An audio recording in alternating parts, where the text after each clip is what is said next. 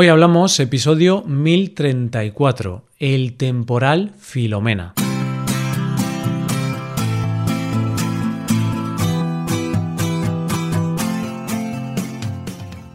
Bienvenido a Hoy Hablamos, el podcast para aprender español cada día. Si te gusta este contenido y aprender con él, creo que puedes aprender todavía más si te haces suscriptor premium.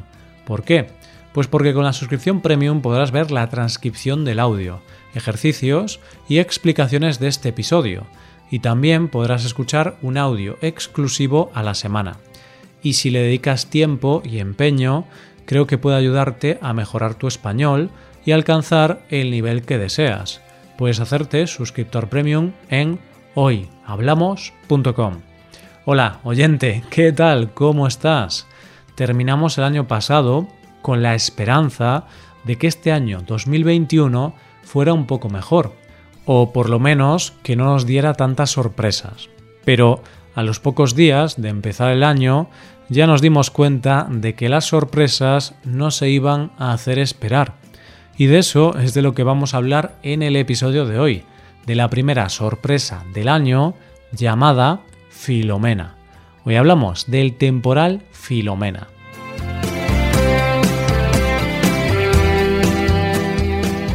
Los últimos tiempos, siempre que leemos, escuchamos o vemos las noticias en cualquier medio de comunicación o incluso en redes sociales, la noticia siempre es, y con razón, la misma, el coronavirus.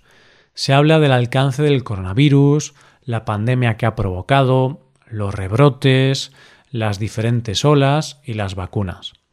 Pero hace una semana algo insólito pasó en los medios de comunicación de nuestro país y por supuesto en las diferentes redes sociales.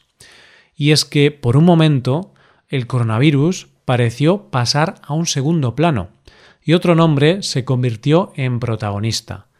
¿Qué nombre? Filomena. Y seguro que te estás preguntando, pero ¿quién es esa Filomena? ¿Qué ha podido hacer una persona para ser capaz de robar el protagonismo al coronavirus. Bueno, es que lo cierto es que Filomena no es una persona, es una borrasca. Una borrasca que pasó por España y que nos ha dejado estampas muy insólitas y mucho, pero que mucho frío. Antes de nada, déjame responderte a la pregunta que puede que te estés haciendo después de escuchar el nombre de la borrasca. Vamos, yo me la hice en cuanto oí hablar de ella. ¿Por qué se llama Filomena? ¿Por qué se le pone a una borrasca nombre de persona? Pues bien, se llama así porque es la sexta borrasca que llegaba a España y le tocaba la letra F del abecedario. ¿Qué quieres decir, Roy? Te lo explico, oyente. Cuando comienza la temporada de borrascas, que es por el mes de octubre, se reúne el llamado Grupo Suroeste Europeo, que está formado por las agencias de meteorología de España, Francia y Portugal. Entre ellos, eligen un nombre para las borrascas que puedan venir y ponen un nombre con cada letra del alfabeto, intercalando nombres masculinos y femeninos. Y como esta borrasca era la sexta de la temporada, pues le tocaba la F, y por lo tanto eligieron el nombre de Filomena. Esto se hace para que, al ponerle nombre, sea más fácil hablar de la borrasca y para alertar a la población, ya que al llamarla por un nombre parece que la población es más consciente del peligro, es decir, que la gente se toma más en serio a Filomena que a una borrasca sin nombre. El caso es que Filomena, como decía al principio, ha sido una borrasca profunda que pasó por la península ibérica, principalmente por España y un poco por Portugal, entre los días 6 y 11 de enero, aunque sus consecuencias han durado varios días más. El día 5 de enero ya la Agencia Nacional de Meteorología advertía de que llegaba Filomena y que no iba a ser una borrasca cualquiera, que iba a traer lluvia, frío, viento y cotas de nieve muy bajas. Filomena se formó en el Atlántico Norte y fue entrando en España por el este, y así el primer lugar que tocó fue las Islas Canarias. Y allí se sintió con unas rachas de viento muy altas, de más de 130 kilómetros a la hora.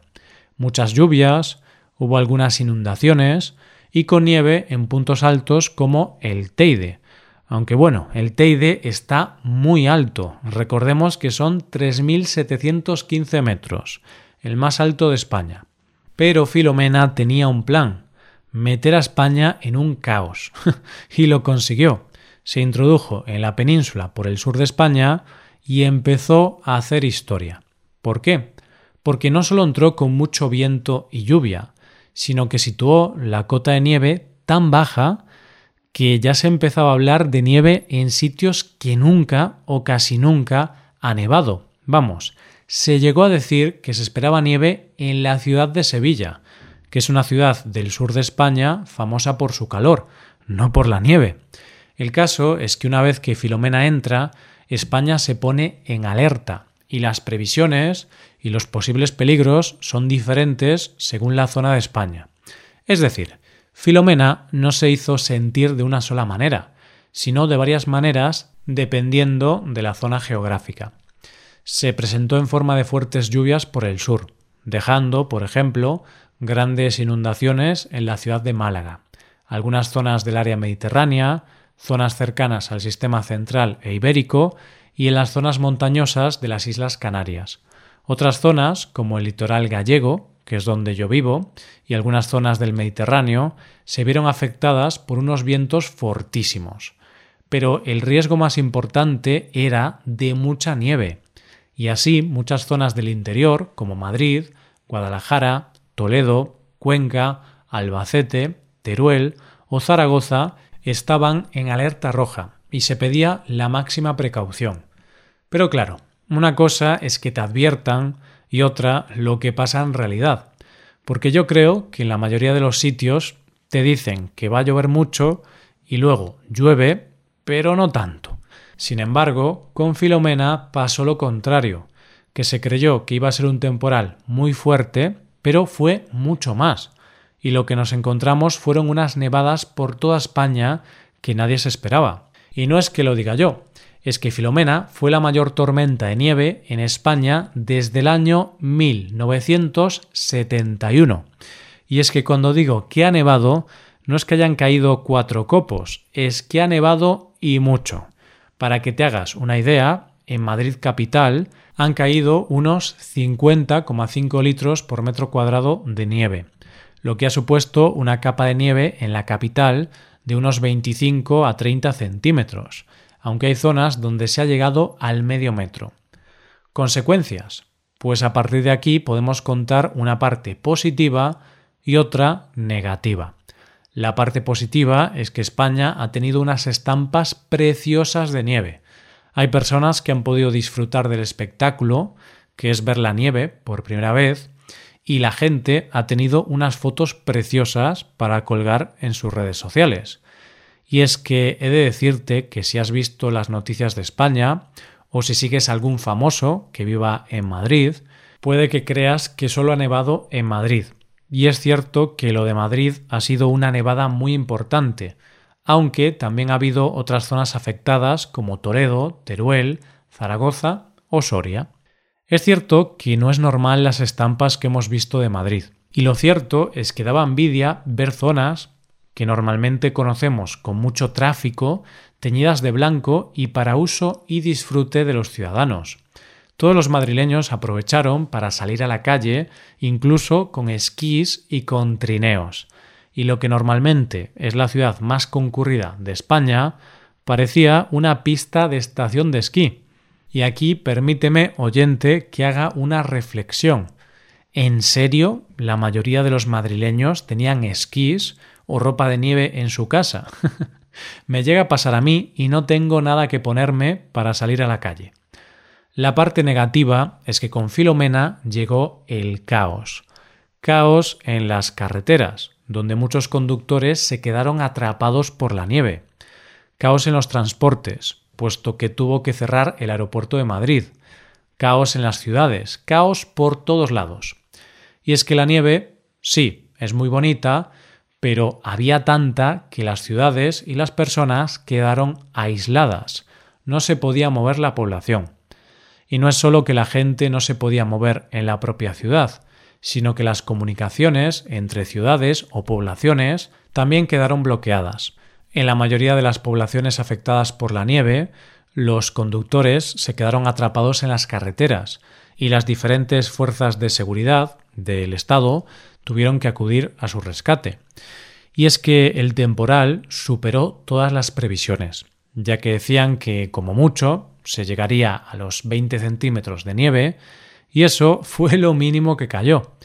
Y claro, si las carreteras están bloqueadas y no hay transportes de ningún tipo, la consecuencia lógica es que en algunos lugares, como Madrid, hubo desabastecimiento, es decir, que los comercios de comida se quedaron sin absolutamente nada. Además de que hubo muchos accidentes, no solo por las caídas de la gente, sino porque los árboles no pudieron aguantar el peso de la nieve y se rompían las ramas. Muchos árboles cayeron y también había desprendimientos desde los tejados de las casas.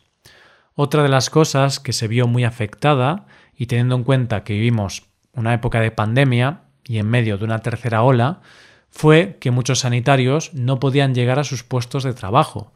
Las ambulancias no podían llegar hasta los lugares donde se las necesitaba y la distribución de la vacuna también se vio afectada por las grandes nevadas. Cuando pasan estas cosas, todos podemos disfrutar de lo bonito que puede ser ver desde tu casa la nieve o la lluvia. Pero también hay gente que lo pasa muy mal, la gente que vive en la calle. Sin embargo, los madrileños en este momento fueron un ejemplo a seguir. Las estaciones de metro se dejaron abiertas toda la noche para que las personas se pudieran resguardar y hubo una movilización ciudadana para dar ropa de abrigo y comida caliente a todas estas personas que estaban en riesgo de morir de congelación. Una vez pasada Filomena, como era lógico, vino una ola de frío, y así en España se han superado récords históricos de bajas temperaturas en general en toda la península. La temperatura más baja fue de menos 34 grados, que se registró en una estación meteorológica situada a 2.350 metros de altura en las montañas Pallars Sobirá, en Cataluña. Lo que ha dejado atrás Filomena ha sido un caos, muertes, Madrid declarada zona catastrófica y mucho frío. Pero, por otro lado, nos ha dejado unas imágenes para el recuerdo y un inicio de año que meteorológicamente va a pasar a la historia. En fin, oyente, que Filomena es como la vida, cosas buenas y no tan buenas al mismo tiempo. ¿Entiendes ahora por qué Filomena consiguió robar todas las portadas? Y yo la verdad es que pienso que si empezamos así el año, no sé yo muy bien qué más sorpresas nos puede deparar el año. Miedo me da. Hasta aquí el episodio de hoy. Y ya sabes, si te gusta este podcast y te gusta el trabajo diario que realizamos, nos ayudaría mucho tu colaboración. Para colaborar con este podcast puedes hacerte suscriptor premium. Los suscriptores premium pueden acceder a la transcripción y ejercicios y explicaciones.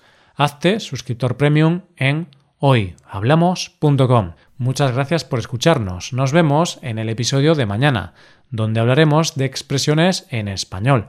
Pasa un buen día. Hasta mañana.